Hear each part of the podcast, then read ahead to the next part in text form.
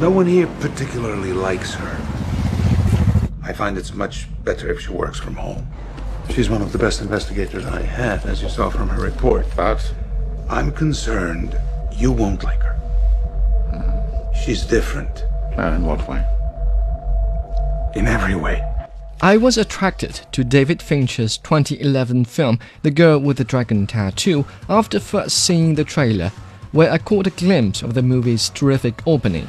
A Bond style monochrome, accompanied by the piercing scores of Trent Reznor and Atticus Ross, which defined the dark tone of the movie. This, along with the image of Rooney Mara in a punk outfit with an intimidating dragon tattoo, and a hint of her character's social ineptitude, added to my expectation of the movie's airiness. I had a feeling that this was going to be a cool movie. I can't find something you've been unable to find in 40 years. You don't know that. You have a very keen investigative mind. Here's what I propose. You come, stay on the island. I have a nice little cottage by the water you can use. You study the material I send you, you find something I've missed, or you don't. But the work of director David Fincher and the late author Stieg Larsson still took me by surprise. Set in the Scandinavian country of Sweden, known for its highly developed welfare system, the novel to movie adaptation slash remake explores the dark side of Swedish society, which many average moviegoers are unaware of.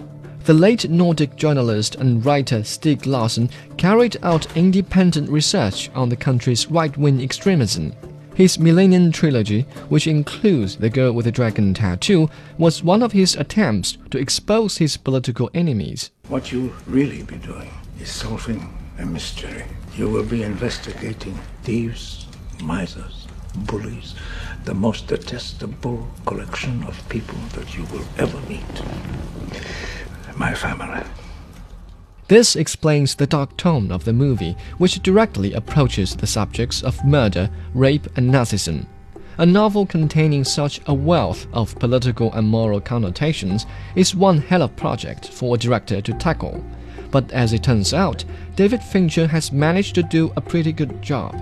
I haven't read the original novel, but based on what little I know, Fincher has retained the structure that Larsson employed uniting the two main characters only halfway into the film. The screen is almost always tinted in black and white, reflecting the movie's dark undertones. But for the duration of the movie, 158 minutes in total, I was gripped by the storyline. Do you doubt anything I've said? do you doubt what's in the reports that have followed me around all my life? What do they say? If you had to sum it up, they say I'm insane. no, it's okay. You can nod because it's true. Fincher is aided by the excellent performance of actress Rooney Mara. Her successful portrayal of a misfit super hacker with a tragic childhood and a social disability earned her an Academy Award nomination. In the movie, Rooney's character exhibits a readiness to repay her offenders with swift cruelty and her friends with heartfelt warmth. I have good news now. I made a friend. I mean one that you'd approve of. I'm happy.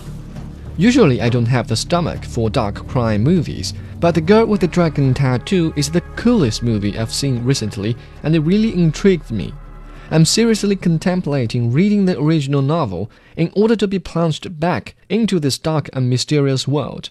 On my scale from 1 to 10, this one gets an 8.